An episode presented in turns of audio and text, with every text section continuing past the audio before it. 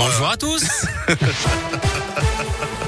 On commence par vos conditions de circulation à Lyon avec euh, bah, un trafic tout à fait fluide hein, sur les grands axes. Actuellement, rien à vous signaler. À la une, le plan de résilience présenté cet après-midi par le gouvernement. Pas de quoi qu'il en coûte, mais des aides ciblées pour aider les entreprises les plus touchées par l'inflation. Une hausse des prix qui met en grande difficulté notamment les transporteurs, les pêcheurs et les métiers du BTP.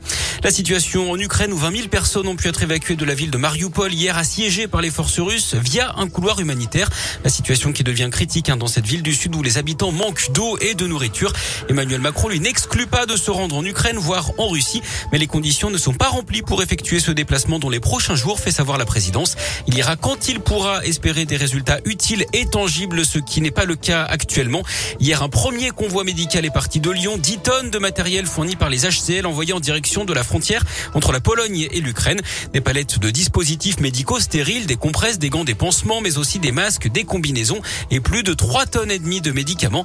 D'autres convois sont en préparation avec du matériel pédiatrique, mais aussi des kits sutures et des kits brûlures. Des médecins pourraient partir également prochainement en Roumanie ou en Pologne, d'après le progrès. L'épidémie de Covid n'est pas terminée. Le Conseil scientifique a rendu une note d'alerte au gouvernement alors que la plupart des restrictions ont été levées lundi. Le Conseil scientifique suggère une deuxième dose de rappel pour les plus de 65 ans alors qu'elle vient juste d'être mise en place pour les plus de 80 ans et les résidents en EHPAD. 116 618 nouveaux cas ont été détectés hier en France. Le nombre de patients hospitalisés en revanche baisse légèrement. Le don du sang ouvert désormais aux personnes homosexuelles à partir d'aujourd'hui. L'orientation sexuelle n'est plus un critère pour être autorisé à donner. Le don leur avait d'abord été totalement interdit en 1983, puis autorisé à nouveau en 2016, mais après une période d'abstinence. Près de chez nous, ce risque de grève au supermarché Casino de la Guillotière, les employés alertent sur leurs conditions de travail et réclament une prime de risque. Ils se disent à bout physiquement et mentalement. D'après le progrès, la direction écarte hein, la prime de risque, mais explique que le magasin pourra de nouveau fermer plus tôt si les conditions de sécurité ne sont pas réunies. Et puis le gouvernement prêt à aller jusqu'à l'autonomie de la Corse, c'est ce que dit le ministre de l'Intérieur Gérald Darmanin qui se rend sur place aujourd'hui et demain. Il est d'accord pour engager des discussions, mais à condition que le calme revienne sur l'île. La Corse sous très haute tension depuis l'agression en prison d'Ivan Colonna. Il purge une peine à perpétuité pour l'assassinat du préfet Rignac.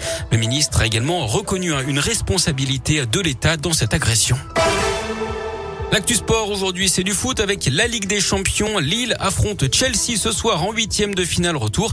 Les nordistes battus deux buts à zéro à l'aller. Hier, l'Atlético Madrid et le Benfica Lisbonne se sont qualifiés pour les quarts de finale. Et puis, je vous rappelle également les huitièmes de finale retour de la Ligue Europa demain à Dessine avec l'OL qui affronte Porto. Les Lyonnais en balotage favorable hein, puisque les Gones l'avaient emporté 1-0 au match aller au Portugal la semaine dernière.